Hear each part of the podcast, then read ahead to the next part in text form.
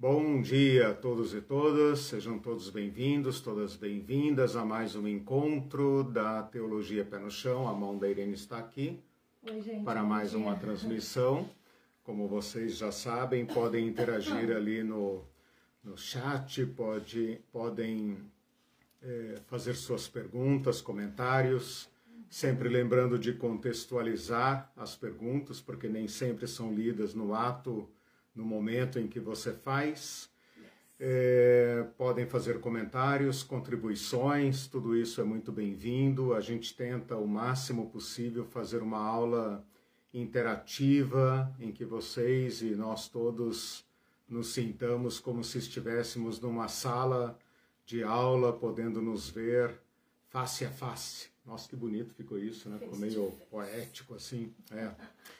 Por falar em face, face to face, esta página do Facebook transmite as aulas eh, todos os domingos nesse horário. Você pode curtir essa página, curtir esta lição, eh, compartilhar com seus contatos. Também não esqueça que nós temos um canal no YouTube com estes com este mesmo nome, Teologia Pé no Chão. A Irene Sider vai colocar ali o, o link. E não se esqueça então de, de se inscrever lá, tá? Não basta assistir a aula, seria muito importante para nós, mesmo que você não prefira o YouTube, que você se inscreva lá para aumentar o alcance do canal. Tudo isso é oferecido é, gratuitamente. Ah, esse canal tem a intenção de aproximar os interessados, cristãos e não cristãos, qualquer pessoa, da tradição de Jesus. Nós vivemos numa sociedade de certa forma cristianizada, em que o cristianismo é de certa forma uma cultura e sendo cristão ou não, você topa com o cristianismo uh, em todos os momentos, né? nos feriados, na cultura, nas tradições, até na, na, nos ditados populares. E o nosso esforço, então, é para que você, se quiser, em querendo, né, tenha acesso uh, de fato ao cristianismo, pelo menos para saber do que se trata. Então, ao invés de manter a teologia como um ensino especializado, restrito, que apenas alguns privilegiados podem ter acesso, ou manter a teologia como uma aguinha rala com açúcar, Uh, servida para os paroquianos e para os fiéis das igrejas. Agora, por exemplo, é hora da escola bíblica dominical. Uh, a gente fez uma opção de, de levar a fé cristã às últimas consequências. Então, é nesse sentido que eu, professor de teologia, preparado para isso, coloco todo esse material à disposição de vocês. Bom, uh, este curso se chama Jesus e a Política, né? Para quem está acostumado com o curso ou já nos segue nas redes e nas aulas, já entende que nós podemos colocar Jesus e a política como uh, termos relacionados numa mesma frase. Para outros, talvez soe muito estranho, quase uma blasfêmia, colocar Jesus, o Filho de Deus, junto com esta coisa profana que é a política. Mas nós podemos fazer isso por causa do entendimento que nós vimos eh, falando desde o começo deste curso. Assista lá as duas aulas de apresentação. Esse curso está dividido em quatro partes. A primeira parte eu trato do poder invasor, o poder supremo na vida dos judeus do primeiro século, que é o poder romano como que a máquina romana, no seu aspecto político, militar, jurídico, eh, econômico, fiscal, aperta a vida dos judeus na época de Jesus. Depois, na segunda parte, que é a que nós estamos agora, nós estamos tratando da elite judaica, das autoridades judaicas, personificada principalmente na, no sacerdócio, que era um tipo de poder político religioso. Encerramos essa parte, essa, esse primeiro. É, aliás, Encerramos ainda não. Eu já ia entrar nas subdivisões, vamos com calma aqui. Então, estamos estudando a autoridade do, uh, do poder judaico, das autoridades judaicas, como as autoridades judaicas foram cooptadas pelos romanos para fazer esse meio de campo entre o poder invasor e o povo, né, o povo comum. Esta sessão está dividida em quatro partes. Esta sessão do poder judaico está dividida em quatro partes.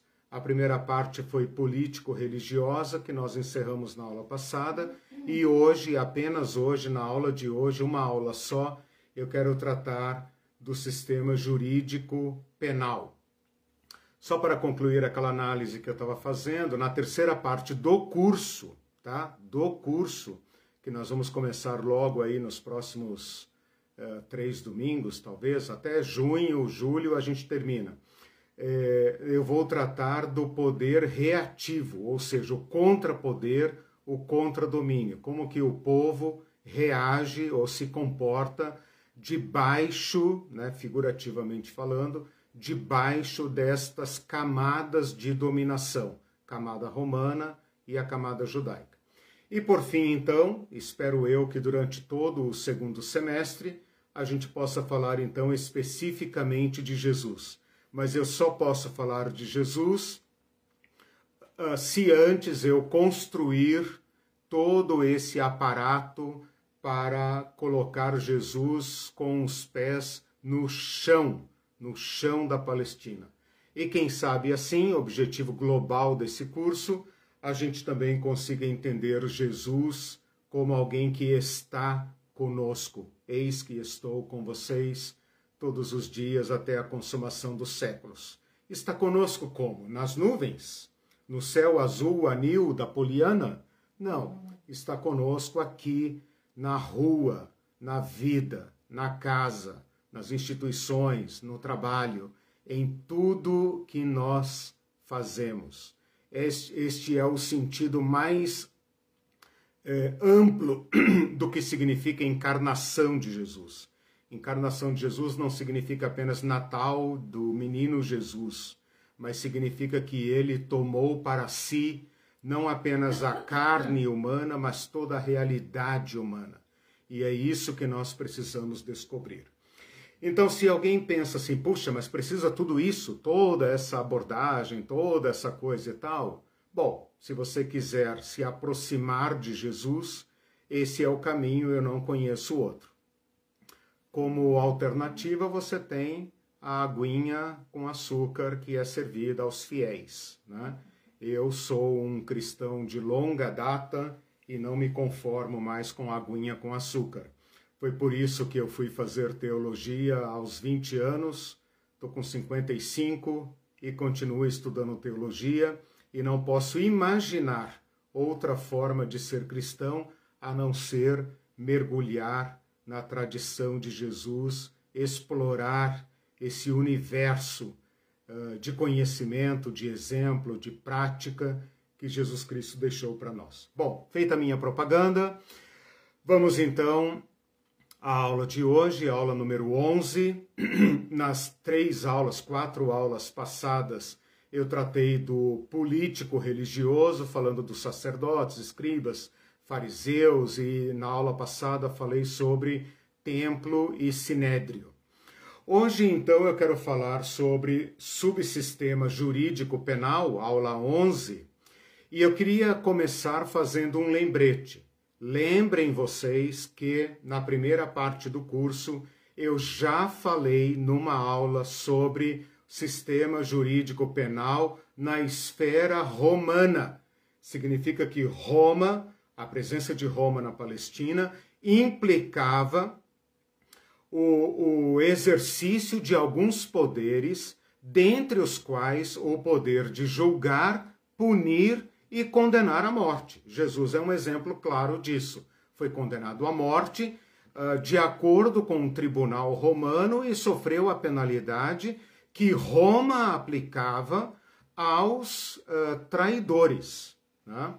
Hoje nós vamos estudar uma outra esfera, uma esfera que está abaixo do poder romano. Por quê? Porque Roma, em todos os lugares que ela dominou, ela optou por dar uma certa, uma relativa autonomia aos povos dominados. Isso é uma questão de inteligência imperial. Ao invés de se imiscuir né, em cada briga de vizinho, em cada cultura, em cada uh, particularidade daquele povo, o que, que ela fazia? Ela fazia uma aliança com a elite local e dava ali uma certa autonomia para que estas autoridades locais lidassem com os problemas uh, do cotidiano do povo. E aquelas questões graves que afetassem Roma, ou afetavam Roma, então o magistrado romano chamava para si. Você pode imaginar, ou, ou, comparar, ou entender assim, não é exatamente assim, mas você pode usar uh, esta comparação que eu vou citar agora apenas para entender, uh, duas instâncias jurídicas, dois graus. Você sabe que, por exemplo, em quase toda cidade brasileira tem uma comarca. O que é uma comarca senão uma instância da justiça brasileira, né? A justiça que mais diretamente chega ao cidadão. Mas você sabe que acima da comarca tem o Tribunal de Justiça no Estado. E então algumas causas uh, sobem para esta segunda instância. Né? E, eventualmente, aqui no Brasil, pode subir para terceira instância e até quarta instância, se o caso chegar ao Supremo Tribunal Federal. Uh, não é a mesma coisa, porque não se trata de um sistema jurídico uh, interno de um povo, né? Mas você pode usar este modelo brasileiro, modelo das democracias modernas, como uma analogia, tá? Então você pode pensar assim: uh, o, o, a sinagoga, o conselho de anciãos de uma vila funcionava como uma comarca. Falei isso na aula passada, quando falei da sinagoga, o poder sinagogal, né? que a sinagoga funcionava como um tipo de comarca local. O sinédrio poderia funcionar, mal comparando, com o Tribunal de Justiça que no Brasil tem em todos os estados. Cada estado tem o seu Tribunal de Justiça. E esse Tribunal de Justiça exerce uma competência sobre a nação toda mas algumas questões ainda escapam ao poder do sinédrio. E então Roma avocava para si esta competência de certos assuntos que ela uh, assumiu por força da sua invasão imperial, que no nosso caso brasileiro poderíamos chamar de uh, poder federal, poder uh, supremo, STJ ou, ou STF, né? Embora, como eu disse, entenda bem, não vá me acusar, né?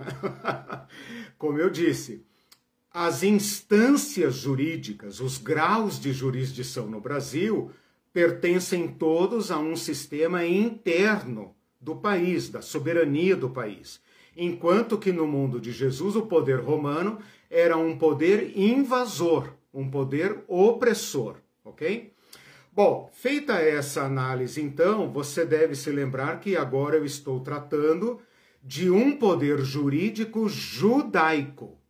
E este poder jurídico judaico tem a soberania no povo judeu, nas questões judaicas mas que esta autonomia, essa soberania é subordinada a Roma. Né?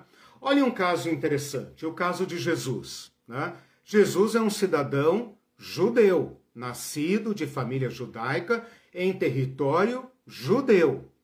Ele é acusado perante uma corte judaica. Ele é julgado por uma corte judaica. E mesmo tendo cometido um crime, pecado, porque aqui não tem diferença, o crime de blasfêmia contra Deus, ele é condenado à morte. Porém, a execução da pena capital não é de competência dos judeus, é um poder que Roma avocou para si. Então ela chegou lá e disse: Olha, vocês podem funcionar bonitinho, aí o Sinédrio, julgar todas as questões de vocês, essas particularidades da lei de vocês não nos interessam. Mas para condenar alguém à morte, vocês têm que sujeitar à jurisdição romana. Então, o caso de Jesus é um caso que, uma vez condenado à morte por um tribunal judeu, eh, as autoridades judaicas tiveram que levar Jesus ao governador romano e obter do governador romano uma condenação à morte.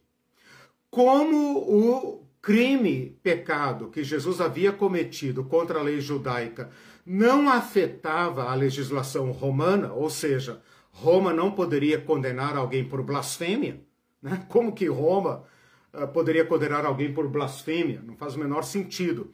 O que, que as autoridades judaicas fizeram? Tiveram que incriminar Jesus num crime uh, romano. Qual crime? Traição. E então, com esse artifício, eles conseguiram levar Jesus à morte. Mas né? aí era em todo caso, a execução da pena era de Roma? Isso. Ou tinha casos específicos que, hum. por exemplo, adultério, a questão da mulher adúltera, o é. apedrejamento. É. Então, isso é discutível, discutível. Parece que às vezes as autoridades judaicas simplesmente partiam para cima da pessoa e executavam.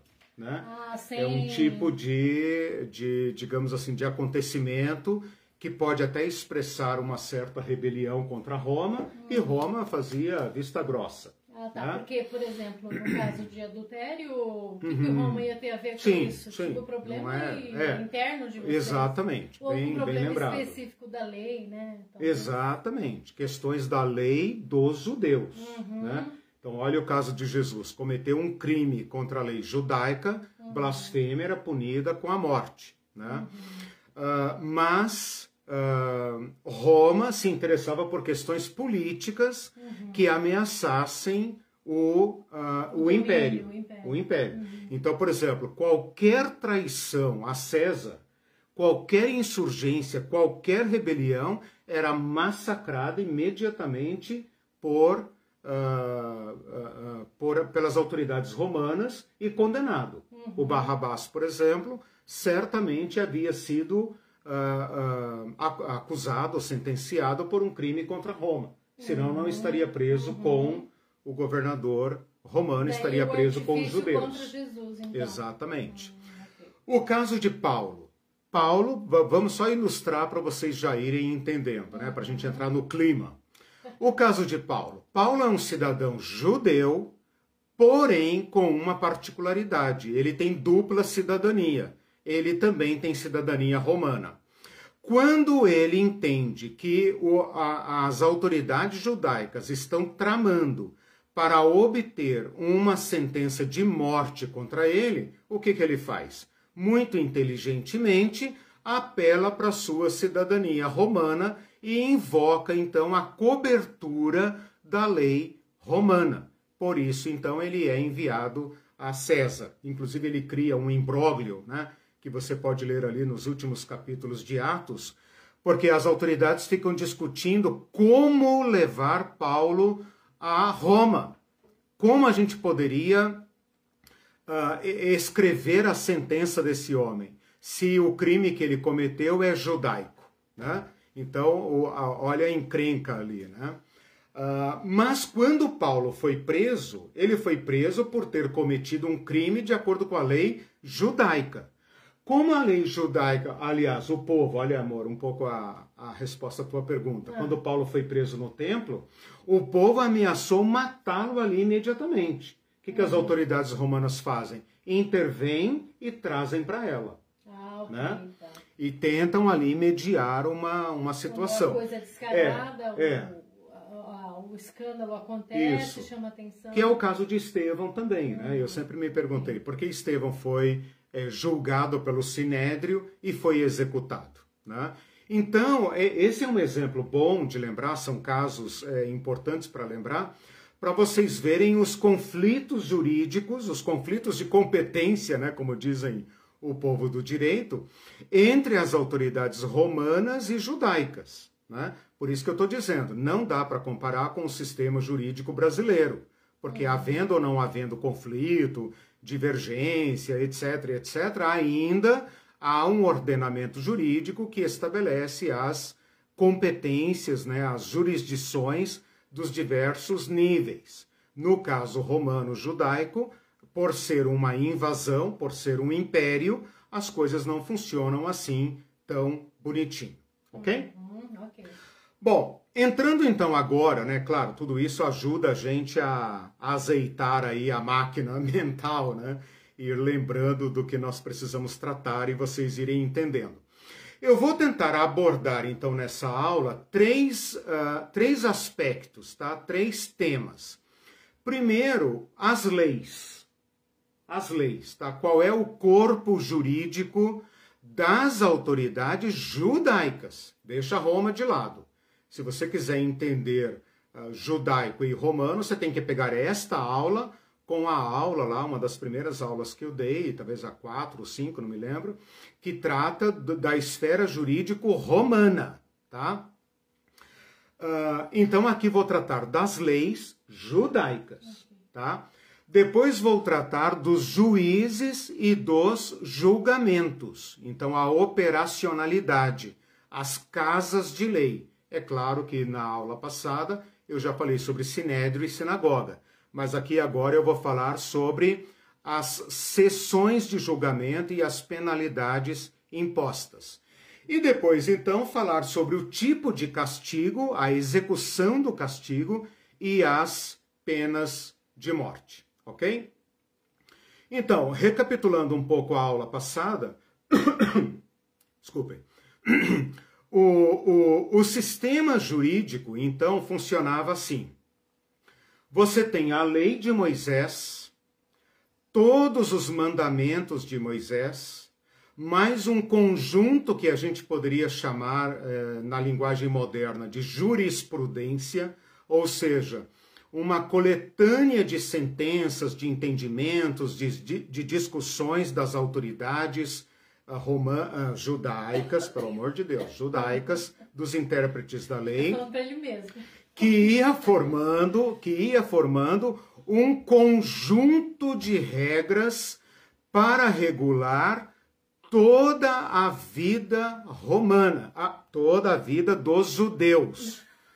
Toda, eu vou colocar uma errata no final da aula, onde eu disser uh, romano, leia-se judaico. Brincadeira. Acertou. Isso. Então, vocês têm que lembrar disso. Ao invés de pensar na Constituição brasileira, nos códigos civil, penal, etc., estatuto disso, estatuto daquilo, direito tributário, direito trabalhista, etc., etc., vamos pensar aqui na lei de Moisés, vamos pensar no Pentateuco inteiro, transformado em mandamentos, e acima disso, ou aliás, acima não no sentido de competência, mas juntamente com isso, um extenso, extenso mesmo conjunto de regras que nos evangelhos vão aparecer, o conjunto vai aparecer como tradições dos anciãos. O hum. que, que eu quero dizer com isso? Que você tem leis escritas, tem sub-regras, então, assim, legislação infra, né? Infra a lei de Moisés, e você tem tradições escritas ou não escritas. Aqui no Brasil, nós só temos a lei escrita, né? E tudo que decide, uh, tudo que interfere numa decisão judicial deve ser uh, uma lei positivada, uma lei, uh, de certa forma, é, escrita. Nós não temos aqui no Brasil aquela jurisprudência, digamos, como é que chama isso? Consuetudinária. Né? Aquilo que das, da, da, da tradição, da tradição do país, é assim que se faz. Mas em alguns países, me parece que o direito anglo-saxão né, é, é, um pouco mais assim, ah, em que a lei não precisa estar es, é, expressamente escrita, mas que a cultura do povo forma uma jurisprudência e essa jurisprudência ajuda então ou interfere nas sentenças formais emitidas pelos juízes. Eu quero tomar esse exemplo para você entender o peso da lei, o peso da lei sobre essa sociedade judaica. Então você tem aquela, aquela, aquele emaranhado de autoridades que eu falei na aula, nas aulas anteriores, que vai desde o sumo sacerdote até o rabino da vila, os velhinhos lá da vila, do conselho de anciãos e os fariseus que estão espalhados por todo o país. Todos eles são guardiões, não apenas da lei de Moisés, que toda criança sabe de cor e salteado, né? não apenas dos, do, das centenas de mandamentos extraídos da lei de Moisés, mas também de toda a tradição que aqueles pais, os anciãos, anciões, uh, resguardam e fazem cumprir. Se você é de uma família muito tradicional ou de uma outra cultura que está presente aqui no Brasil, que sente o dever e a necessidade de preservar a cultura, por exemplo, uma cultura japonesa, uma cultura alemã, uma cultura árabe, uma cultura judaica, né? que tem grande divergência da cultura ocidental, da cultura brasileira, você vai perceber um pouco disso, né? Que você tem que guardar aquela cultura. Mas quem mandou ser assim? Não sei. Né? É assim que se faz, é assim que fazemos. O pai tem que ser assim, a mãe tem que ser assim, casamento tem que ser assim, o batizado da criança tem que ser assim, o casamento tem que ser assim, as festas, as tradições. Onde está escrito esse código? Não está escrito em lugar nenhum. Simplesmente é assim. O problema é que na cultura judaica não se trata apenas de cultura, de costumes da tradição, mas essa cultura tem poder legal a um ponto de,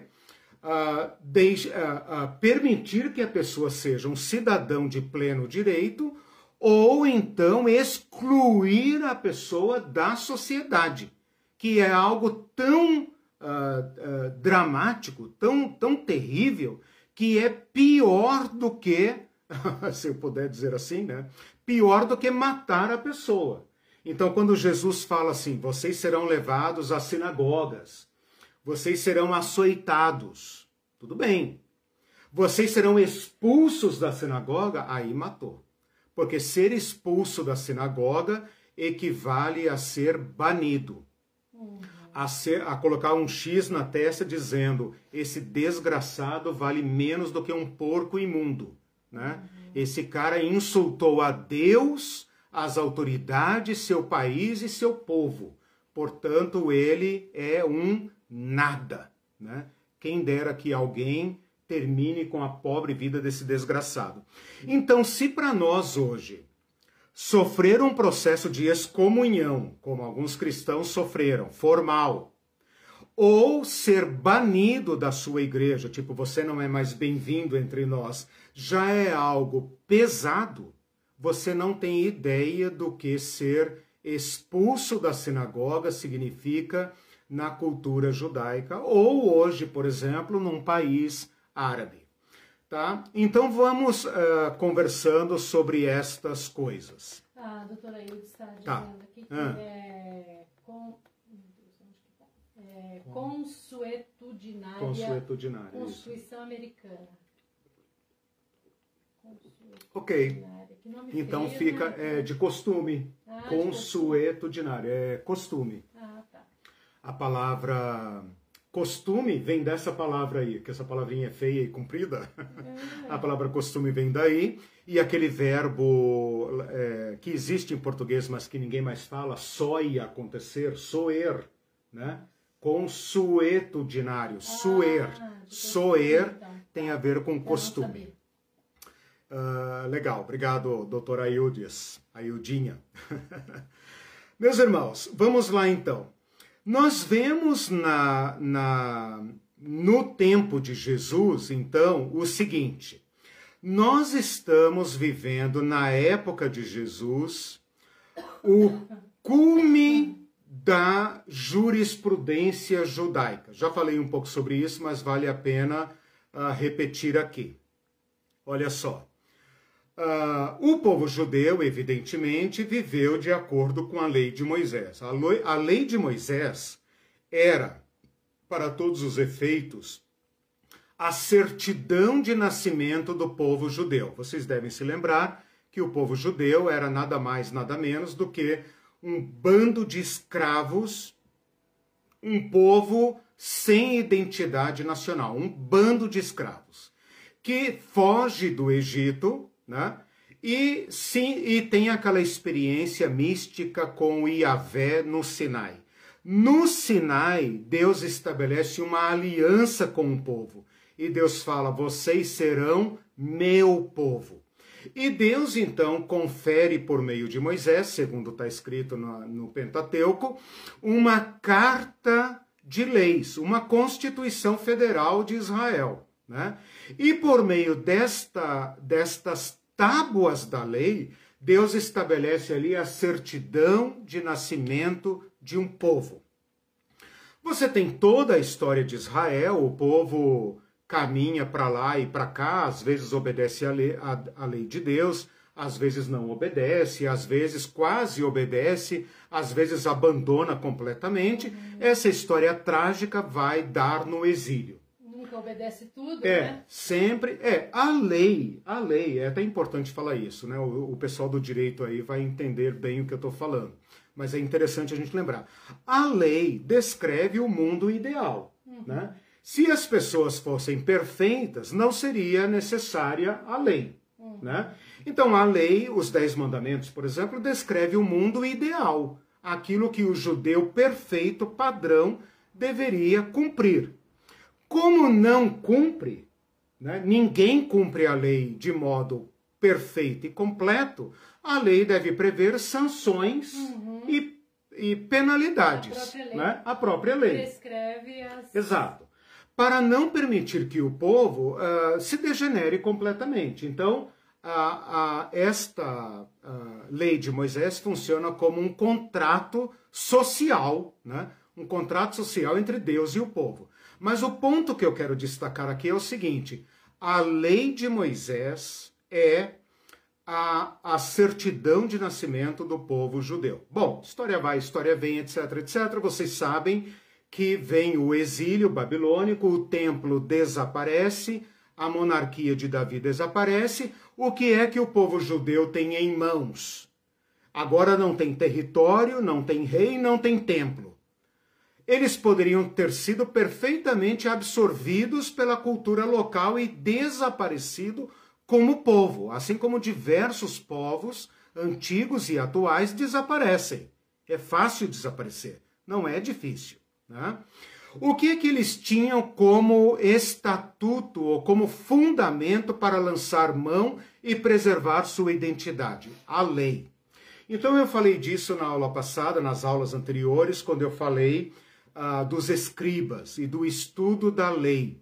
Esses escribas, os mestres, os doutores, começaram a focar na lei. E a lei então foi se tornando o centro da vida judaica. Por isso, mesmo que o templo tenha sido reconstruído, e na época de Jesus estava lá o suntuoso templo de Herodes, o centro da vida judaica era a lei. A importância do templo estava prescrita na lei. E é exatamente por causa da lei de Moisés que o povo judeu vai sobreviver à guerra de destruição de Jerusalém. O que, que eu quero dizer com isso? Que, como esse povo colocou a razão de ser dele na lei, eles foram desenvolvendo a lei. E eles foram colocando no cumprimento da lei de Moisés toda a sua esperança de recuperar sua identidade nacional. Porque vocês têm que lembrar o seguinte: desde Nabucodonosor, 500 e bolinha antes de Cristo, até a época de Cristo, portanto, quase 600 anos depois, é uma história do Brasil inteira. O povo de Israel quase nunca, para não dizer nunca, teve sua autonomia política, nunca mais teve governo próprio. Eu digo quase nunca porque tem o brevíssimo período ali de 100 anos, mais ou menos, dos Asmoneus. Mas é um, é um, é um, é um entre parênteses, né? Dentro de uma história de 600 anos, 100 anos não afeta grande coisa. O que, que isso quer dizer? Que o povo então estava reclamando da opressão estrangeira, reclamando da perseguição, reclamando do sofrimento, reclamando da, da, da interferência do povo estrangeiro na su, no seu povo, reclamando de ter que distribuir, é, de dividir o território com os palestinos né, da época, os samaritanos. Então, toda essa angústia do povo judeu foi sendo transferida para o cumprimento da lei. Qual é a ideologia de base nesse estado de coisas? É como se cada ancião, cada rabino, cada fariseu, cada poste de Israel estivesse dizendo para todo judeu: se vocês obedecessem a lei de Moisés, como Deus mandou, Deus nos libertaria do jugo romano. Deus restauraria o trono de Davi. A glória de Deus voltaria para esse templo. Mas sabe por quê que o romano está aí pisando no seu pescoço? Sabe por quê que o publicano está aí comendo a, a, sua produção e, e roubando o seu campo? Porque vocês não cumprem a lei de Moisés. Este estado de coisas e essa ideologia passou a ser sustentada por todas as autoridades judaicas que se consumavam ou que alcançavam a sua a sua instância máxima no sinédrio, que por sua vez estava amarrada ao Império Romano. Então o povo judeu estava numa situação aqui mais ou menos como o povo brasileiro, né? Suas próprias autoridades os entregam aos estrangeiros. Né? Uhum. Algo assim insuportável. O que, que acontece quando você tem uma lei extremamente rigorosa? Um padrão extremamente elevado. Você tem um funcionamento exagerado das, dos tribunais. Né? Lembra lá em Nova York, quando eles implantaram, uns 20 anos atrás, aquela lei da tolerância uh, mínima Tolerância, tolerância zero. Né? Pisou na bola, é lei, cacetete, vai para cadeia. O que, que acontece? Você entope o sistema judiciário de réus, entope as penitenciárias de pessoas condenadas. Né? Aqui no Brasil, mesma coisa. Se você apertar muito uma certa regra da lei, ninguém consegue cumprir. Resultado, você tem um, um um inchaço da, do sistema judiciário e o sistema prisional entra em colapso. Isso estava acontecendo na época de Jesus. Então, essa é uma regra universal. Se você tiver leis muito rígidas, um padrão muito elevado, uma cobrança muito pesada, o que, que acontece com o povo? O povo não consegue cumprir. Resultado, ele vai é, incorrer em alguma, alguma infração legal. Resultado, você vai ter uma massa de gente, um, uma infinidade de processos na justiça. E a justiça vai punir, penalizar muita gente.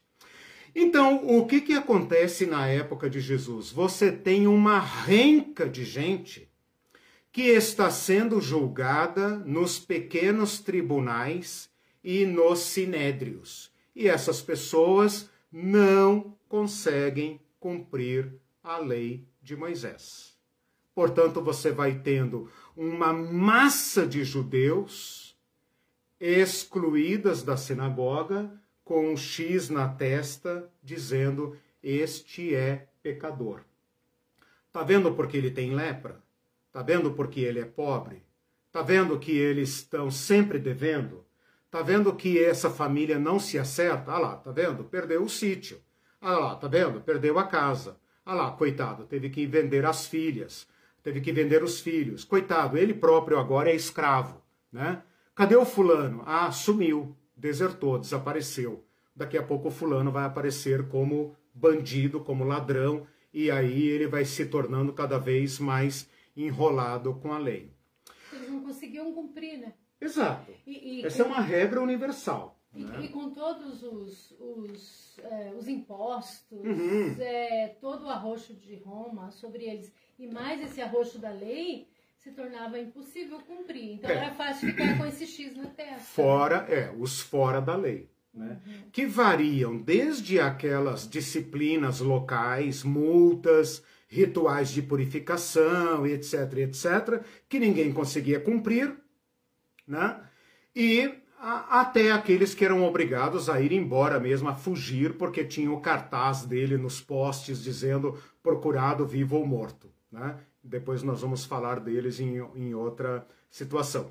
Então, esse é o mundo de Jesus na época dos judeus. De um lado, você tem o, o, Império Romano massacrando o povo, tornando a vida do povo um inferno inferno no sentido do conceito popular, né? não teológico, porque eu já dei um curso sobre inferno. E, e debaixo desta máquina romana, você tem a máquina judaica, que sem pretender cooperar com os romanos, sem pretender, acabou se tornando mais uma engrenagem da mesma máquina de moer carne. Por quê? Porque a saída, olha a loucura disso, né? A saída para o povo se libertar do jugo romano era tornar-se uh, servo de um jugo mais pesado ou tão pesado quanto que é a lei de Moisés. Não aquela lei de Moisés lá do Pentateuco, mas aquela lei de Moisés centuplicada por causa da autoridade uh, das autoridades judaicas que impôs sobre o povo um regime de perfeição, de altíssimo padrão que ninguém conseguia cumprir. Então, meu irmão e minha irmã, você quer saber de onde Jesus tirou as multidão? Essas multidões que os televangelistas adoram? Eu quero uma multidão aqui? É daí, meu irmão. É daí, né? É daí que Jesus passou a ser seguido por milhares de pessoas esfarrapadas e famintas. Por quê? porque Jesus pregava o perdão e a misericórdia. Percebam que as igrejas legalistas, as igrejas moralistas, elas só têm duas alternativas. Ou ela se torna hipócrita, absolutamente hipócrita, ou seja, os seus líderes impõem um jugo pesado sobre o povo que eles mesmos não cumprem, ou então esta religião tende a ser tão rígida que é muito fácil ser expulso dela. Né? Se bem que as pessoas às vezes gostam de religiões rígidas. Então, essa lei de Moisés fiscalizava todo o funcionamento da vida, especialmente idolatria e especialmente as leis de purificação e de alimento né? e de dízimo. Então, se você pensar em regras de purificação, lavar a mão sete vezes, lavar o rosto, lavar os pés, etc, etc, não por questão de higiene pessoal, por questão de pureza, tá? Se você prestar atenção nos alimentos, isso pode comer, isso não pode comer, isso aqui você tem que sujeitar a uma purificação, tem que ir lá na sinagoga, tem que pagar uma oferta, etc, etc. Ah, o vizinho, o, o, o vendedor ali te deu um saco de feijão, mas você não sabe se esse saco de feijão foi purificado. Você não sabe se a terra, o modo como foi produzido, foi purificado. Portanto, você não pode comer o feijão. Mas eu estou com fome, mas não pode. Ah, você comeu o feijão sem fazer o ritual de purificação? Você então agora é um imundo para voltar à sinagoga você tem que pagar tanto. Meu Deus, não posso pagar, estou passando fome. Então você não pode entrar na sinagoga enquanto você não pagar a oferta. A coisa funciona mais ou menos assim, e a questão dos dízimos. Né? Então você vai ter o fariseu e o escriba que, para não pecar, para não incorrer em nenhuma falta na lei de Moisés, dava o dízimo do endro, da hortelã e do cominho. Eu acho engraçado que os pastores hoje pregam esse texto, porque é o único texto em que Jesus fala sobre dízimo. Não é o único, mas é o único que eles conseguem citar, porque os outros são muito ruins, né? Pega mal. Uh, é o único texto sobre dízimo. E ninguém cumpre. Mas como ninguém entende mesmo, né? Então eles continuam usando Mateus 23, 23, né? Uh, vocês deveriam fazer mesmo estas coisas. Vocês querem mesmo fazer estas coisas? Então façam, seus hipócritas. Mas não deixem de observar a fidelidade, a compaixão, a misericórdia, porque isto é que cumpre a lei. Ah, tem que matar um homem desse, né? um homem que estilhaça o sistema, né? A partir de baixo, tem que ser destruído. Bom, vamos lá então. Eu já falei bastante sobre a lei. Uh, no Novo Testamento vai aparecer uh, diversas uh, palavras para isso, né? Como preceito, ordenanças, regras, mandamentos e a própria lei. Então isso vai aparecer muito nos evangelhos. Lembrem vocês que Jesus fala do fardo pesado.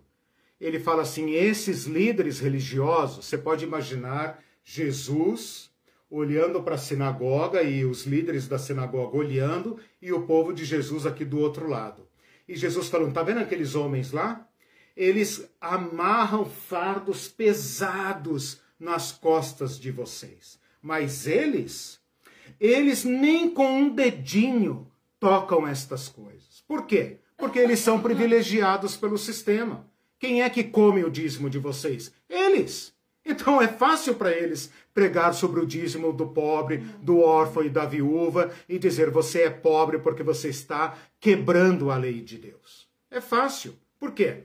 Porque eles não tocam esse fardo nem com um dedinho. E depois você também vai entender por que, que Jesus fala vocês estão cansados? Vocês estão cansados? Ora, cansado do que, gente? Cansado do que? Cansado de trabalhar na lavoura? Não. Vocês estão cansados de carregar esse jugo que as religiões e as autoridades de vocês amarraram nas suas costas? Venham a mim e vocês encontrarão descanso para suas almas, porque meu fardo é leve. Meu jugo é suave. Tem que matar. Tem que... E eu carrego ele com vocês, é o meu jugo. É o jugo que eu carrego junto. Ora, fardo eu posso colocar em cima das suas costas e me livrar dele. Você carrega para mim. Jugo não, né? Jugo para quem é da roça, né? Sabe que é uma canga dupla em que se eu falar para você carregue o meu jugo, é porque o jugo está no meu pescoço primeiro, né? E então faz toda diferença. Por isso, a, as igrejas não entendem o evangelho. Você acha que eles entendiam esse, essa fala de Jesus? Qual fala? Essa é, de vem a mim. É, o povo ou as autoridades? Não, o povo. O povo entende, por isso seguia. Hum. Né? Por isso seguia. Nós vamos ver isso quando tratarmos na terceira parte do curso qual é o play, né? Qual é o papel hum. que o povo joga nesse conflito todo? A gente está indo de cima para baixo, né? É, porque isso é dito dentro desse contexto tem um significado. Isso dito, lido no púlpito, na igreja, pode ter um significado bem aéreo, sim, bem, sim. Uh, né, o que uhum. nós entendemos hoje sobre uhum. isso, né? É. Uh, eu quero destacar aqui alguns conflitos de Jesus com a autoridade, por exemplo, em Mateus capítulo 15 e Marcos capítulo 7, é um texto muito importante. Ele está no meio de Mateus, no meio de Marcos. Ele é muito importante. Porque os discípulos de Jesus estão com fome e colhem espigas para comer no sábado. Ora, a lei de Moisés permite. A lei de Moisés permite que você coma no dia de sábado, não era proibido comer no dia de sábado. O que era proibido era trabalhar. Trabalhar. O que é trabalhar? Pegar ferramenta, ir ao campo, cuidar da roça, colher, carregar sacos, é, colocar a carga sobre animais, levar os empregados para o campo. Isso é trabalhar. Agora, andar até o campo, pegar uma espiga e trazer para casa para comer, nunca foi proibido. Mas os escribas e fariseus, querendo que o povo fosse perfeito na obediência à lei, o que, que eles fizeram? Pegar uma espiga é trabalhar, não pode. Uhum. Você tem que ter sua refeição já pronta em casa para não trabalhar. Qual é a diferença que tem entre você colher a sua roça de milho, ou oh, milho não tem lá, né? O trigo. Qual a diferença de você passar a foice no teu campo ou você colher trigo, esfregar na mão para comer? Quantidade. Ora, você não quer cumprir a lei de Moisés? Então cumpre completamente. Não colha. Outra coisa, você purificou a sua mão antes de pegar o alimento? Então ali você tem uma clara, um claro exemplo de como funciona o peso da tradição junto com a lei. E uh, deixa eu pegar aqui a minha Bíblia. Em Mateus capítulo 15, então, Jesus, é interessante esse texto, porque Jesus vai falar exatamente do peso da lei. Vou pegar Marcos Marcos 7, né? Abriu aqui primeiro, né? Acho que é, eu senti no meu coração que é aqui que eu devo ler, porque eu peguei a Bíblia e abriu em Marcos, irmão. Marcos uh, eh, 7 diz assim: uh, os fariseus, ó, eles estavam comendo o pão com mãos impuras, né? Os fariseus e todos os judeus, observando a tradição dos anciãos, não comem sem lavar cuidadosamente as mãos, observando a tradição dos anciãos. Então, os fariseus é como aquele aluno Caxias, né, que faz tudo que a professora manda, né? Então, tem a tradição dos anciãos, que são que é pesada, extremamente é, é, minuciosa, e os fariseus são aquele alunos Caxias que faz tudo que a professora manda e tem prazer em sofrer o jugo da lei. É uma honra carregar a lei de Deus. E, portanto, por seu elevado padrão moral, né, exterior, estereótipo, né, ele acaba condenando toda a cultura da sua época. E Jesus, então, pega no ponto aqui, quando ele fala: é, por que vocês, uh, por que os seus discípulos não andam e tal? de acordo com a lei e comem sem uh, lavar as mãos. Jesus respondeu: Bem profetizou Isaías a respeito de vocês, hipócritas. Este povo honra-me com os lábios, mas o seu coração está longe de mim. E em vão me adoram, ensinando doutrinas que são preceitos de homens.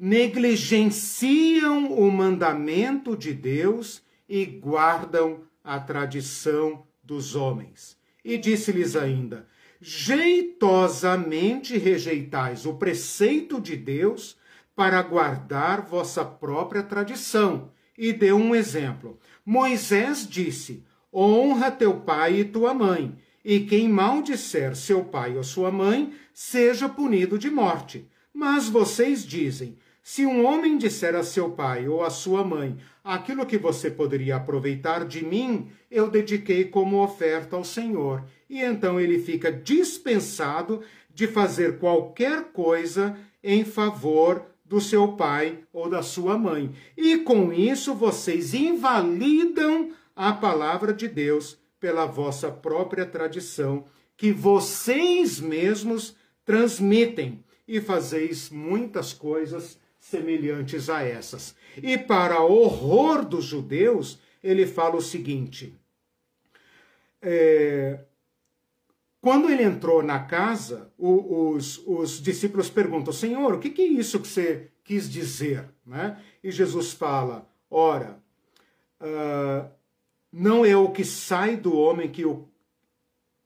Não é o que entra no homem que o contamina, mas o que sai dele e depois explica: o que sai do homem é que o contamina, porque de dentro do coração dos homens é que procedem os maus desígnios, prostituição, furtos, homicídios, adultérios, avareza, malícia, papapá, papapá e todas as estas coisas. E lavar as mãos e comer o alimento certo não tem eficácia alguma sobre o coração. O que, que, a gente pode concluir desse incidente? Eu li aqui muito rapidamente, depois vocês leiam Mateus 15 e Marcos uh, 7, porque depois ele ainda vai falar que com isso Jesus considerou puros todos os alimentos. Então Jesus quebra a, a, o âmago da lei de Moisés, tornando puros todos os alimentos. Depois vocês vejam, peraí só um pouquinho, depois vocês vejam uh, o que uh, uh, todo esse incidente ali.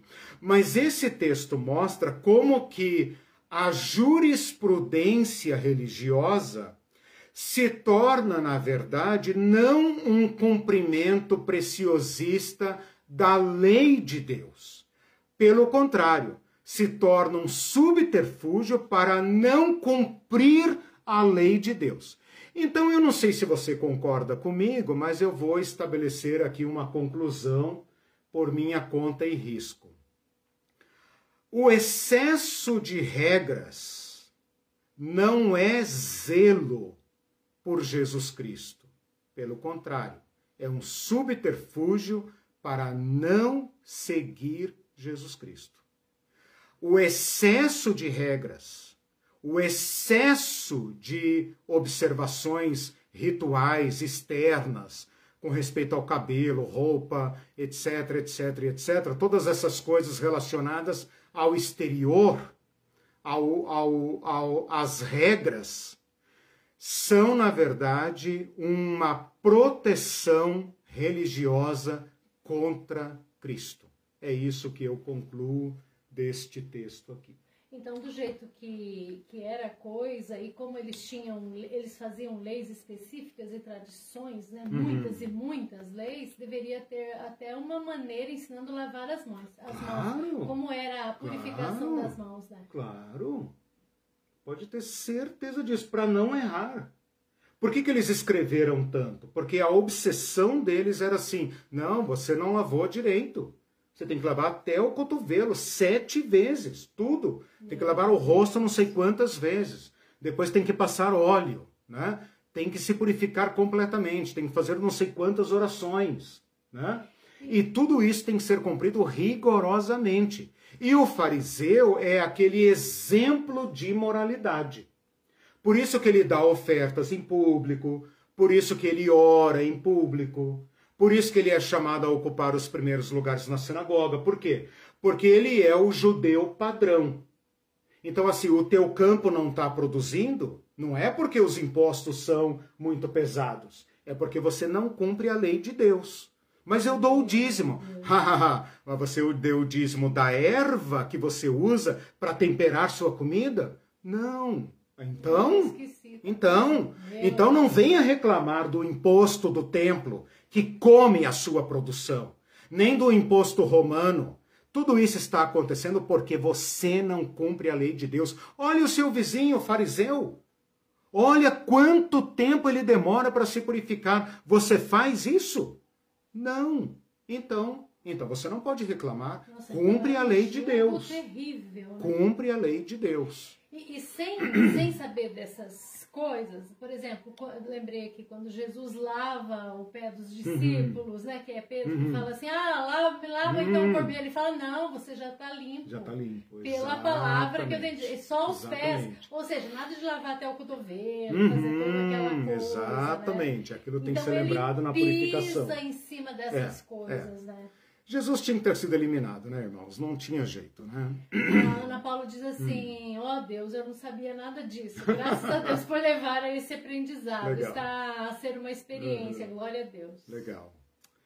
Gente, essa é a nossa. E quando Jesus fala também, né? Novo mandamento vos dou, exatamente nesse contexto que a Irene falou, da purificação dos pés, uhum. né? Que, que implica em serviço. Aí está o ritual de Jesus Cristo, né? Uh, que não é o dos fariseus, obviamente, né? Você mal pode imaginar um dos fariseus lavando os pés, né? Uh, isso, esse ritual não, não podia ser é, incorporado pela religião, né? Mas quando Jesus, nesse contexto, fala de mandamento, a única vez que Jesus fala de mandamento é que vocês amem uns aos outros. Uhum.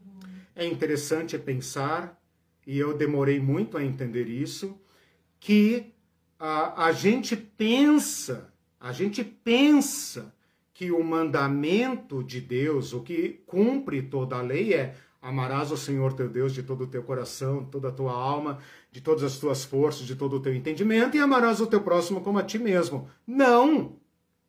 Esse é o resumo da lei de Moisés, cara pálida. Esse é o resumo da lei de Moisés. Em Cristo nós estamos submetidos a um outro mandamento, novo mandamento. Você ame o seu próximo como eu lhe amei. Por isso, Jesus vai dizer que se a nossa justiça não exceder a do escriba e do fariseu, de modo algum entraremos no reino de Deus. Porque amar a Deus de todo o teu entendimento, de todo o teu coração, e o teu próximo, desde que ele, o teu próximo não seja teu inimigo, como está no Sermão do Monte. Ouvistes que foi dito: amarás o teu próximo, odiarás o teu inimigo. Cumprir isso é o básico do básico. É a lei de Moisés. Você ainda não saiu da lei de Moisés. E nem isso nós cumprimos. Né? Mas Jesus nos deu um novo mandamento. E o novo mandamento é amar o próximo como eu te amei. Para não, para não termos de cumprir isto, para nos protegermos contra Jesus Cristo, é que nós criamos mil e uma regras. Pensem nisso. Bom, teria diversas coisas para falar, mas vocês conhecem as discussões. Eu acho que eu forneci para vocês, o, pelo menos assim, o pano de fundo para agora, então, você ler toda a, a, a, a escritura. Né? Esse exemplo que Jesus deu aqui do, do honrar pai e mãe, que é mandamento, mandamento que vai ser homologado no Novo Testamento por Paulo, né? Honra o teu pai, honra a tua mãe, né?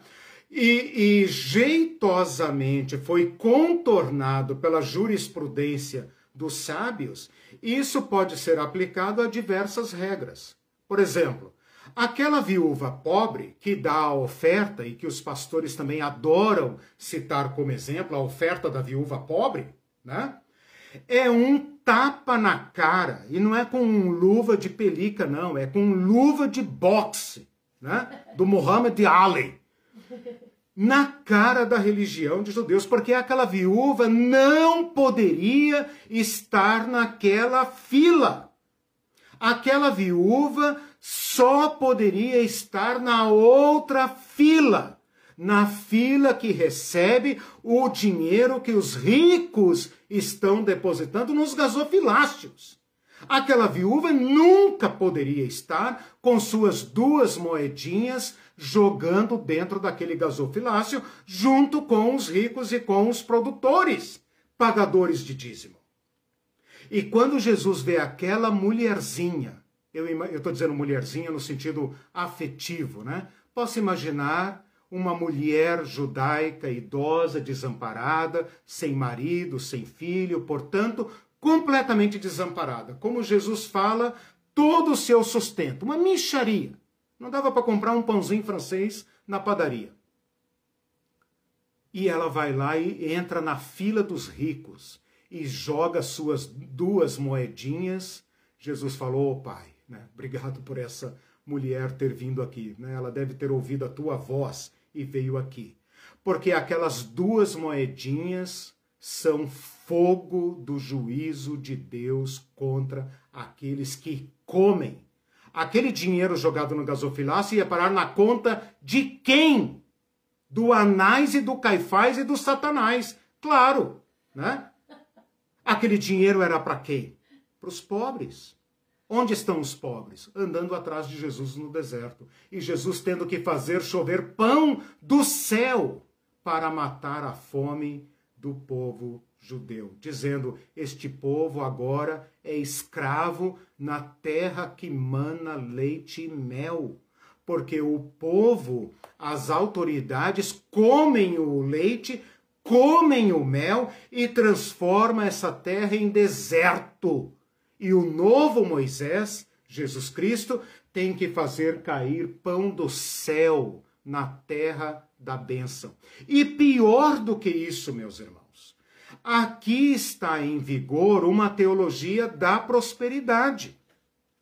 Sabe a teologia da prosperidade, que é a teologia mais bem sucedida de todos os tempos? De todos os tempos, dos últimos é, 50, 60 anos? Sabe por quê? porque ela liberta os ricos para serem cobiçosos e torna os pobres culpados da sua própria pobreza. Nossa, isso é bom, deixa eu anotar. Libera os ricos para serem cobiçosos e transformarem a sua cobiça, que é a quebra do décimo mandamento, em bênção e virtude e torna os pobres culpados da sua própria pobreza. E Jesus é aquele cara que desarma esse sistema e coloca esse sistema no chão, desmascara esse sistema. Então é muito, muito importante que vocês entendam esse estado de coisas. Senão, vocês não vão uh, entender uh, o conflito de Jesus com os fariseus, o conflito de Jesus com as autoridades, com os anciãos. Vocês não vão entender uh, certas palavras de Jesus porque você está uh, extraído, né, descontextualizado. Né? E veja, tudo isso que Jesus está falando e que você vê no Evangelho e que eu estou recompondo aqui é aplicável hoje. Eu estou falando do mesmo mundo, só muda o endereço. Igual se fala das mães, né? Mãe é tudo igual, só muda o endereço. Endereço, religião é tudo igual, irmão. Só muda o endereço e o nome da igreja. É tudo igual. Todos nós, eu digo todos nós, corremos o risco de nos proteger de Cristo contra Cristo porque a palavra de Cristo é libertadora, mas é radical. E ela ameaça nosso estado de coisas. É pegar ou largar. Quem comigo não ajunta, espalha. Né? Não tem escapatória. Bom, sobre os julgamentos, eu já falei bastante sobre os adversários, falei sobre. Ah, adversários não falei sobre as sinagogas, falei sobre os rabinos, falei sobre as é que eu li a palavra adversário aqui. Uh, eu queria apenas destacar, deixa eu ver aqui o. Eu vou destacar aqui alguns casos. Por exemplo, é, Jesus é a favor da conciliação. Veja que interessante hoje, vocês que são aí do direito, ou qualquer que tenha tido uma pequena causa, a nossa justiça brasileira hoje, a justiça do trabalho, diversas justiças, uh, diversos níveis, né? Até a Justiça Federal, propõe conciliação, né? propõe termos de acordo, de, de conciliação para não encaminhar a causa ao juiz. Jesus fala: se você tem alguma coisa ou deve alguma coisa com acordos é, anteriores à justiça. Queda aqui, não sei se. Ah, tentando de novo. Tá, tá, tá dando umas interferências aqui, mas agora foi restaurado. Não sei se vocês perderam alguma coisa, mas eu estava falando sobre ah, Jesus incentiva a conciliação. Então, essa é uma dica importante. Ah, aquela história do credor incompassivo em, Luca, em Mateus 18 mostra um pouco sobre a, a, a, a questão das dívidas. Né? Eu vou falar mais sobre isso quando falar do, do, do peso econômico e tributário. Aquela mulher pobre que insiste com o juiz iníquo mostra um pouco de como funcionava o sistema jurídico da época, né? Uh, tem um caso em que um homem grita da multidão e fala: Oh, Jesus, é, me ajuda aqui a dividir a herança com meu irmão, eu estou sendo prejudicado.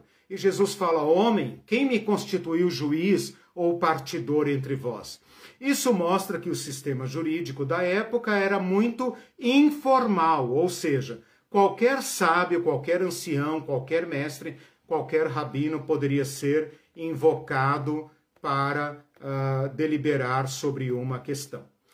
Uma coisa importante que eu queria colocar para vocês agora, que falta ainda para completar aqui a questão, são as penalidades. Então eu já falei para vocês no início da aula que o povo judeu, durante o domínio romano, está privado de execução de pena capital. Portanto, não poderia condenar ninguém à morte. Eventualmente, você vê vestígios dessa pena capital no Novo Testamento. Por exemplo, a mulher adúltera, né, que foi pega em adultério e os seus acusadores já vieram com ela condenada, sentenciada e faltava apenas a execução da pena. Portanto, era um caso de uh, aplicação da lei de Moisés, os adúlteros eram punidos com a pena de morte, né? Então, isso eventualmente vai acontecer, como também no caso de uh, Estevão. Jesus passa por uma ameaça de apedrejamento quando ele prega em Nazaré, né? As pessoas o levam a um alto monte e de lá ameaçam jogá-lo, porque essa era uma forma de lapidação ou de apedrejamento. Lapidação é um termo técnico para execução por apedrejamento. O que, que eles faziam? Jogavam a pessoa de um abismo e depois tacavam pedra apenas para garantir que ela estivesse morta, mas Jesus escapa disso. e Pedro escapa, é. Né? E Pedro não. E Paulo é apedrejado em Atos por uma turba de judeus. Então veja, uma turba de judeus numa certa cidade em Listra, que lá na Ásia Menor, na, na Turquia, uh, decide que Paulo é um blasfemo e um traidor da nação, o julga e apedreja. Então percebam como a coisa escapa ao controle romano.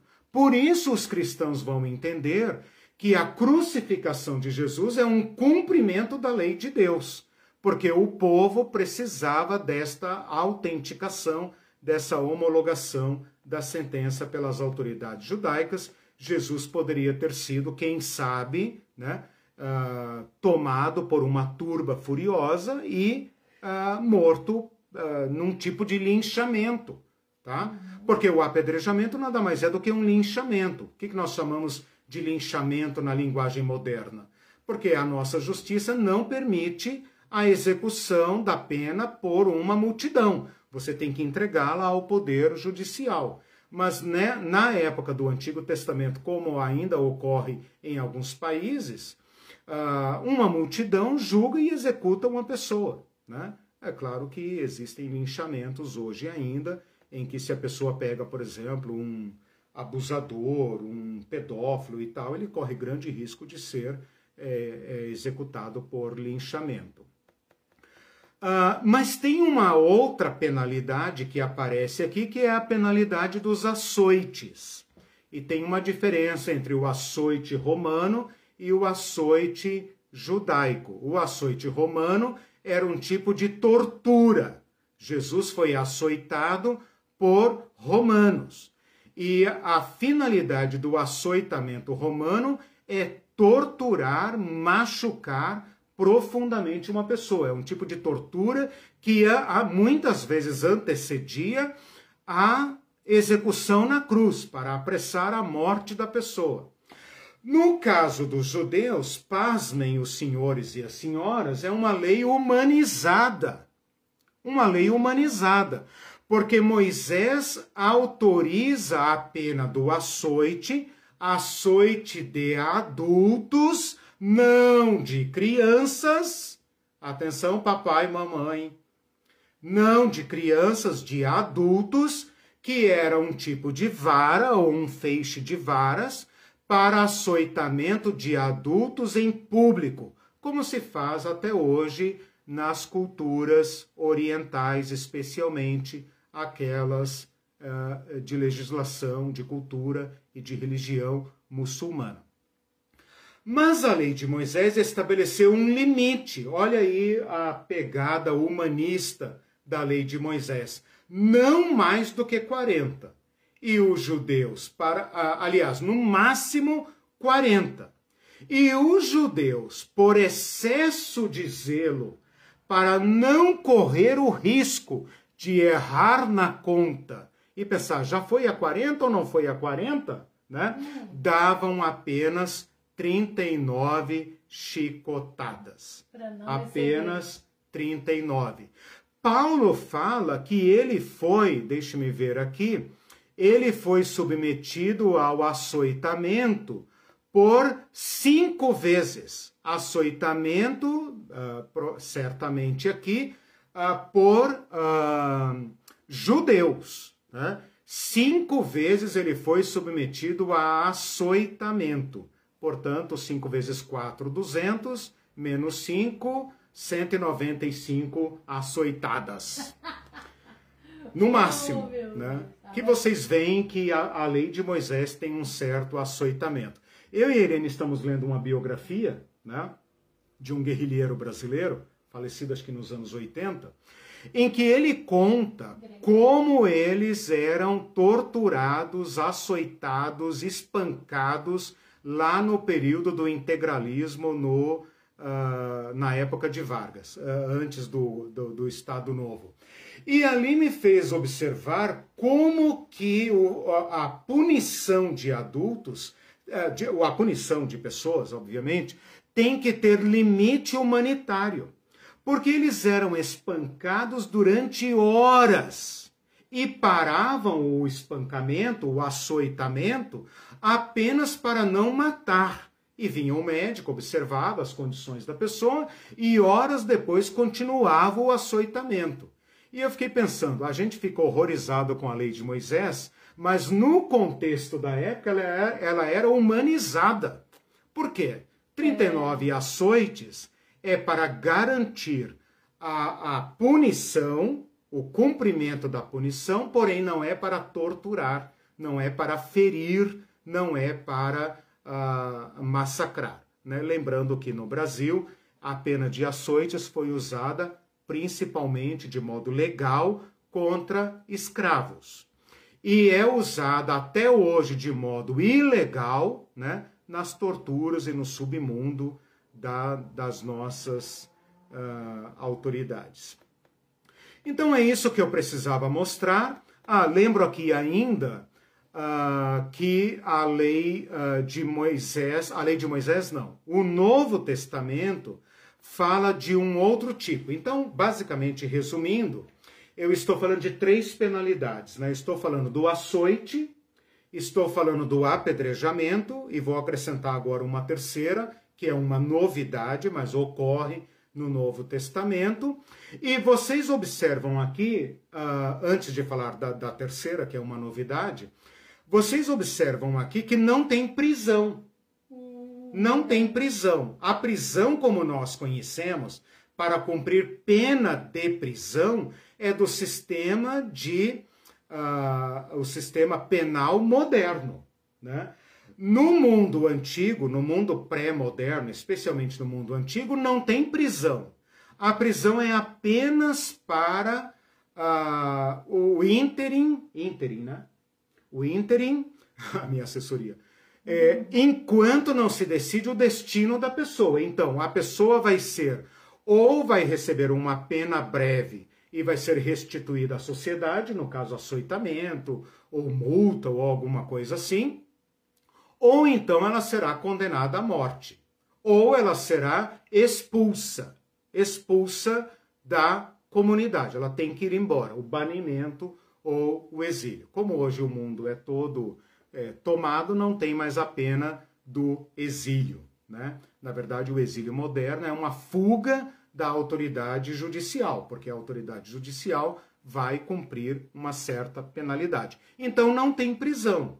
Lembra, por exemplo, do José do Egito, né? Estava preso junto com o padeiro e o copeiro, até que, até que o padeiro foi é, morto e ah, o, o, o copeiro foi restituído e José estava aguardando o cumprimento da sentença. Ou vai ser solto, Ou vai receber uma, uma penalidade branda, ou vai ser morto. Não tem sistema prisional. Então, observem aqui que uh, Paulo foi preso, ele está em profunda expectativa. Né?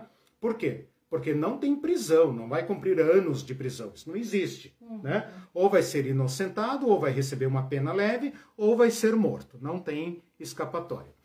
A terceira penalidade que eu queria colocar aqui, que ao que me consta, né, uh, não tem previsão na lei de Moisés, mas a gente vê ela sendo executada na época do Novo Testamento, é, e que provavelmente é uma inovação, uma, uma influência estrangeira, é a decapitação. Porque a decapitação é a penalidade de morte aplicada a cidadãos romanos. Você percebe isso claramente na punição de Paulo versus a punição de Pedro. Segundo diz a tradição, Paulo foi decapitado. Por quê? Porque é cidadão romano. Não se pode pendurar cidadão romano na cruz. Jesus foi crucificado. Por quê? Porque era um pobre judeu. E também pela, pelo tipo de crime que ele cometeu crime de traição a César. Ele se fez rei. E no mundo em que César é rei, ninguém mais pode ser rei. Ok? Então, Jesus foi uh, condenado à crucificação. Pedro também foi condenado à crucificação. André foi condenado à crucificação diversos outros discípulos foram crucificados. Por quê? Porque esta é a pena máxima que Roma impõe não aos cidadãos romanos, mas aos povos subordinados, aos povos subjugados, aos povos escravizados, né? Dominados. Então Jesus foi crucificado, Pedro, segundo a tradição, foi crucificado de cabeça para baixo, André foi crucificado na cruz em forma de X, e outros que eu não sei aqui agora, que também foram crucificados, além dos milhares de judeus que também foram crucificados. Né? Milhares e milhares de judeus que foram crucificados ao ponto de faltar madeira para crucificar. A decapitação, que é o, a guilhotina, né? A guilhotina, a tetaravó da guilhotina, né? Porque a guilhotina é um mecanismo moderno de decepar a cabeça. Portanto, decapita, né? Decapitar, né? a decapitação, não é P mudo, né? A decapitação, porque é de capta, cabeça, né? a decapitação é o corte da cabeça de quem que você lembra no Novo Testamento? De João Batista, né? Ah, que foi uma execução ordenada a pedido da mulher de Herodes, a Herodias, que provavelmente queria ser ah, romana. Não era romana, mas queria ser romana. Então, nada mais chique do que mandar matar por decapitação. Aí já não era porque era romano, era, não, foi para foi porque ela mesmo. é porque ela quis, uhum. ela quis a cabeça e os discípulos tomaram o corpo e o sepultaram. Pelo menos é assim que está escrito. Não sei o que foi feito da cabeça de João Batista. Provavelmente está em alguma igreja servindo de, sei lá, troféu. Troféu não, relíquia sagrada e tal, né? Porque o mundo antigo uhum. criou milhões de objetos sagrados, então pode ser que tenha aí alguma réplica da cabeça de São João Batista. E o Tiago, lá no capítulo 12 de Atos, portanto, no mesmo mundo de Jesus, apenas alguns anos depois, cerca de 10, 12 anos depois, não me lembro bem, uh, o apóstolo Tiago, o primeiro dos doze a morrer, fala que Herodes, o outro Herodes, não o Herodes de João Batista, mas o Herodes Agripa, e você só sabe isso porque eu estou dizendo, porque a Bíblia chama de Herodes, mas não é o Herodes da época de João Batista, nem o Herodão, é um dos Herodinhos, né? que a Bíblia chama tudo de Herodes, mas o nome correto é Herodes Agripa I, Esse Herodes diz que para agradar os judeus faz passar o apóstolo Tiago, irmão de João, né, ao fio da espada. Ora, passar ao fio da espada é passar o fio da espada, o corte da espada. Supõe-se, não fica claro, supõe-se que ele tenha sido decapitado. Né? Se não foi decapitado, foi alguma outra forma de é, corte fatal, de modo que Tiago morreu e Herodes pretendia fazer a mesma coisa com Pedro, mas Pedro milagrosamente é salvo da prisão e volta são e salvo para os cristãos e volta a pregar e a atuar normalmente. Bom, com isso então, gente, eu falei sobre a legislação, falei sobre como quem são os agentes da, da, da operacionalidade desta lei, que são toda aquela renca de autoridades que eu falei na aula passada, né? Desde o sumo sacerdote, presidente do sinédrio, o conselho dos velhos, os saduceus, os doutores, até os fariseus e o corpo de anciãos, o conselho de anciãos e os rabinos, lá na vila de Nazaré, portanto, uma rede intrincada de uh, observa quem é quem. Outro detalhe importante que nós sabemos: uh, quando você tem um sistema muito apertado de lei, você torna todo cidadão fiscal do outro certo? Uhum, certo? Todo sistema severo, rigoroso, legalista produz ou faz com que todo outro cidadão se torne fiscal e, uhum. portanto, delator do seu vizinho. É, Ora, por que que eu tenho exatamente? A Irene está falando aqui, igual a República de Gilead. Uhum, né? Nas igrejas extremamente rigorosas, todo mundo fiscaliza todo mundo. Uhum. Eu vi o irmão tomando cerveja. Não era cerveja, irmão, era Guaraná. Mas é, para mim pareceu cerveja. Pronto, é o que basta para levar o irmão no conselho. Né? Eu vi a irmã usando calça, mas pelo amor de Deus, era geada, eu tenho doença e tal. Mas a irmã estava usando calça né? E vai o conselho dos velhos homens, né? Uhum. Julgar a irmã que tá, não sei o quê, papapá. E com isso nós jogamos uma multidão de pessoas na rua. Na hora do conselho Hã? deles da quebra-pau, até a polícia, mas não tem etc, problema, etc, porque é, todo é, mundo tá exato. de saia, tá exato. Tá todo mundo tá de saia, tá né, com a, o bigode e a barba feita, né? Eu não posso ser convidado até hoje em muitas igrejas brasileiras, não por causa da minha Uh, da minha, das minhas posições teológicas, mas por causa da barba, irmão. Por causa da, do, do porque usa esse cavanhaque aqui. Você não, pode, né? Né? não, não posso. Os diversas igrejas. Senhor, que pena que o senhor é, não pode pregar é. na nossa igreja. É, não posso. Por mais que gostavam das aulas, não podiam me chamar, porque como que um cara de cavanhaque vai pregar no santo púlpito da palavra de Deus, onde pregam os ungidos, né, irmãos? Mas eu estava dizendo então desse peso da lei, né, esse peso da lei que passa a ser então operacionalizado por cada judeuzinho que ainda não foi esmagado pela máquina de produzir excluídos, né? Ah, e falei então agora, por fim, a ameaça, né? Prestem atenção que toda lei tem que ter punição. Se não tiver punição, não tem força. Ora, se a autoridade aqui da minha cidade, do, do Brasil, diz que na via rápida eu não posso passar de 110 km por hora, tem que ter punição, porque se não houver punição, eu decido se vou cumprir a lei ou não. Portanto, toda lei tem que ter um capítulo das sanções, sanções com C cedilha né? não é o sanção da Bíblia. Sanções, ou seja, punições. Se não tem punição, a lei não tem força. É aquilo que a gente fala aqui no Brasil, a lei não pega.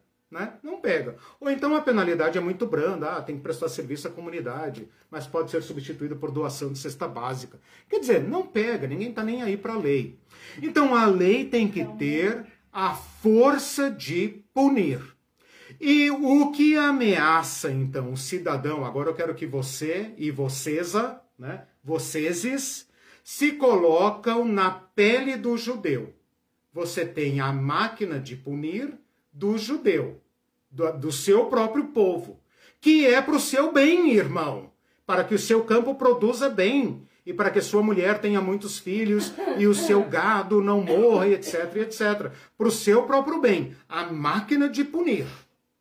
Não se arrisque a pisar fora da lei, que você vai sentir o peso da máquina de punir. E acima da máquina de punir dos judeus, você tem a máquina de punir dos romanos. Tá vendo ali o soldado romano?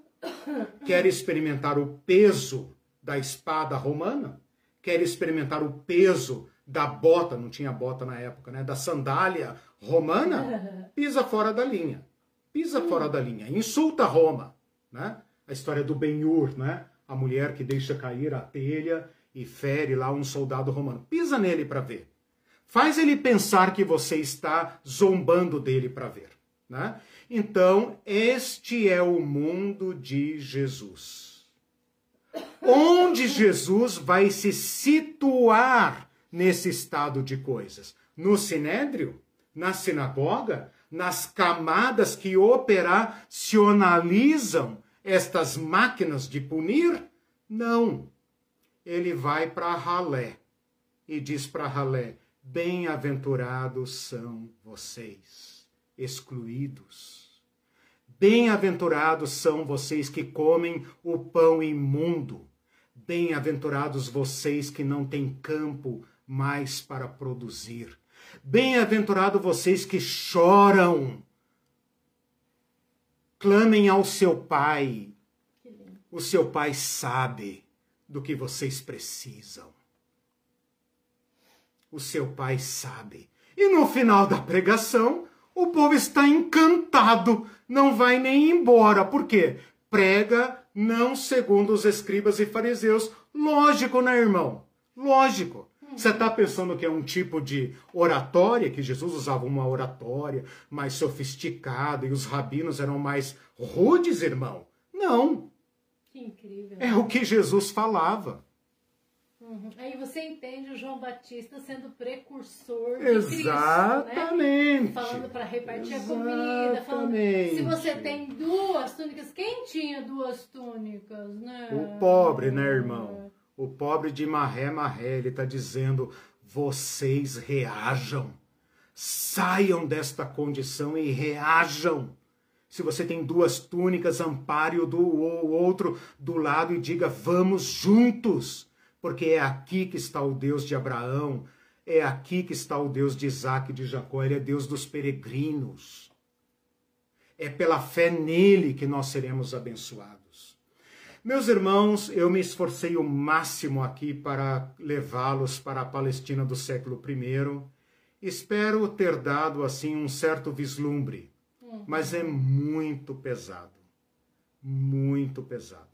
Eu acho muito legal que Jesus tenha vivido nessa época, porque ele pegou o auge da opressão imperial e o auge do legalismo de uma religião para destruir ambos, juntar tudo numa coluna só e dinamitar ambos. Uhum. E, e para que ninguém isso... tenha dúvidas da posição dele. Você lê a Bíblia sem esse contexto, Exatamente. sem o conhecimento desse Exatamente. contexto, a gente perde muita coisa. É a mesma Exato. coisa de alguém de fora do Brasil uhum. que não lê, que não sabe de nada, fazer um comentário absurdo, como fez o Vargas Llosa, por exemplo, é, essa semana, é. né? Totalmente errôneo, é. né?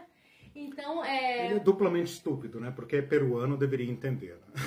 É, é latino-americano. Exatamente. Então, provavelmente quis ser passar por espanhol. Aí você lê a Bíblia sem esse conhecimento Exato. e leva no, os fundamentalistas levam no sentido literal a uhum. coisa, uhum. né?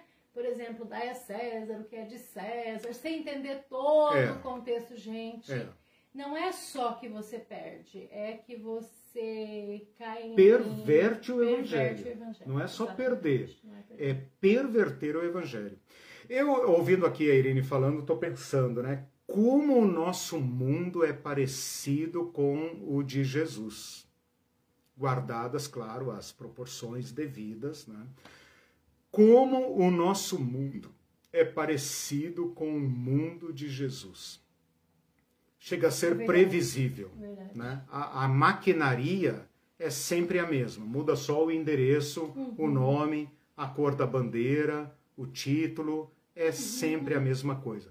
O surpreendente aqui é Jesus. Bom, eu, eu aproveito para dizer o seguinte. Se essas aulas parecem assim, ai caramba, será que eu preciso saber tudo isso? Irmão, uhum. o povo da Bíblia já sabia isso, como a Irene está dizendo. Nós somos uhum. brasileiros, uhum. sabemos, sabemos o que nos dói aqui. Né? Nós somos brasileiros. Né? Nós não sabemos. E pior do que isso, as máquinas que nos oprimem são invisibilizadas é para que você não veja. E as nossas religiões, incluídas aí a cristã, evidentemente, né, atuam para legitimar esta maquinaria de punir. E faz a gente pensar que a cobiça, os pecados mais bárbaros do sistema que nos mata, é bênção de Deus. E que a nossa pobreza, nosso sofrimento é culpa nossa, porque não somos cristãos bons o suficiente. Percebam como é igual. E eu então convido vocês àquilo que Jesus fez ah, com o povo do seu tempo, abriu os olhos dos cegos. Você acha que Jesus estava preocupado apenas com deficiência visual? Você acha que Jesus estava preocupado apenas com o ouvido surdo? Ou Jesus estava querendo abrir nossos olhos? Por isso ele chamou os fariseus de cegos. E o cego ele restaurou a visão, mas os fariseus eram cegos. E nós, irmãos, somos cegalizados, isso é a palavra? Não, Cegados. Cegaperacionalizados. Nossos olhos são vendados com grossos véus para que não vejamos o Cristo. Para que não vejamos o Cristo. E a forma mais eficiente de fazer isto é a religiosa. E é isso que está acontecendo no Brasil.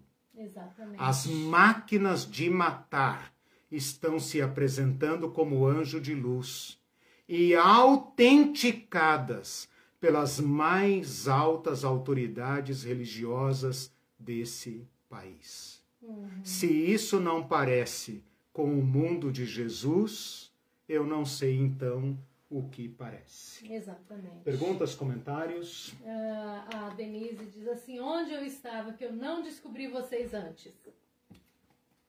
E depois ela diz parabéns Obrigado, pela irmã. entrega. Obrigado. Aí o Mário Montini, que está conosco hoje, bem-vindo, Mário. Nossa, fantástica essa parte da visão. É, é, é, eu me lembrei de Paulo aqui dizendo assim: eu lhes, eu lhes, como é que é? Eu lhes ensinei o que também recebi. Eu sou apenas um traficante, né? Desculpa, olha lá, não vai cortar esse pedaço da minha fala, né? Eu, eu sou, eu sou um traficante da palavra, né? Porque a palavra foi escondida, roubada, uh, elitizada e tal, né? E tô eu aqui. Sequestrada. É, mestre e doutor em teologia traficando, né? E lá de onde eu trouxe tem mais.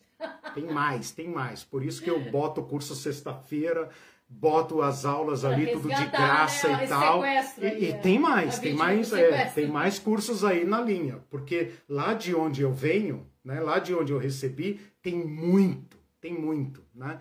Então, é, é rejeitem a cegueira.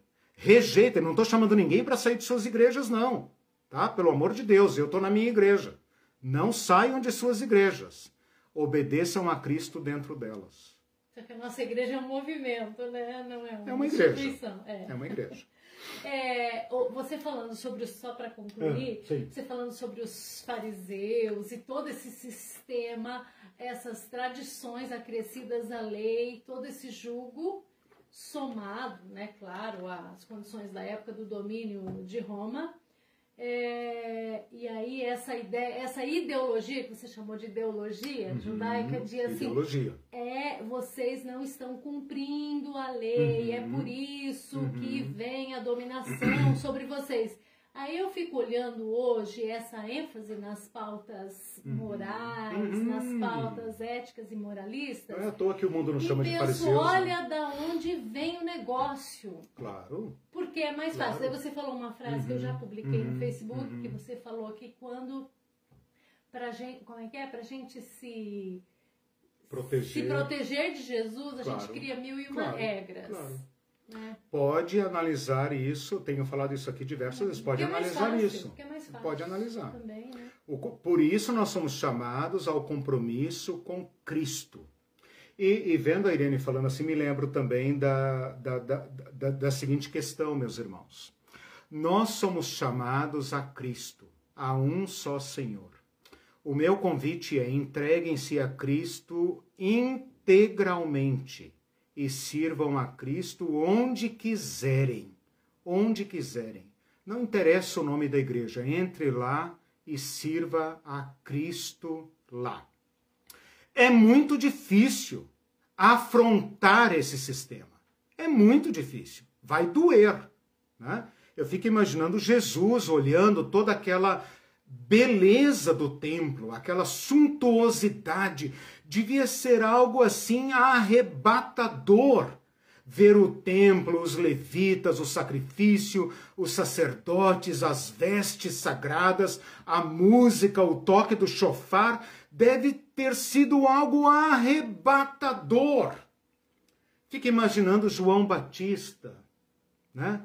maltrapilho, mal vestido, cheirando mal, vindo do deserto, suado, afrontando esse sistema. Ele como ele, é, como ele, Jesus, Paulo devem ter sofrido profundamente. Fica imaginando os monges, né? São Francisco, diversos monges que colocaram a espada no pescoço da Igreja Católica, denunciando seus pecados. E fico pensando hoje, nos diversos profetas, nos diversos cristãos e cristãs que se insurgem contra esses castelos da religião para dizer está errado. Mas o órgão é tão bonito o coral, quando canta com aquelas mil vozes, a presença de Deus, mas está errado. É duro e difícil. E só o compromisso com Cristo pode nos ajudar a derrubar estes ídolos. Amém. Só o compromisso com Cristo pode nos fazer abandonar a suntuosidade do templo para voltar às praças, às mesas, à periferia, aos excluídos. Os cristãos odeiam isso, por isso se enchem de regras, para parecerem justos. Falam de justiça, mas não praticam justiça. Impõem jugo pesado aos pobres. Os pastores falam de púlpito que recebem dízimos e ofertas de catadores. Catadores de papel. Eu e a Irene somos testemunhas disso. A irmãzinha lá da vila, não sei das quantas, que arrasta seu carrinho uh, de catar papelão na rua, deu dízimo para ajudar a construir uma sede mais chique com mármore com ar-condicionado e para pagar salários miliários né, aos seus líderes. Nós somos capazes disso, mas Jesus pode nos libertar. Amém. Tchau para vocês, já extrapolei tudo, já virou pregação. Daqui a pouco eu faço apelo. Tchau. Tchau Boa semana, até sexta-feira. Até sexta.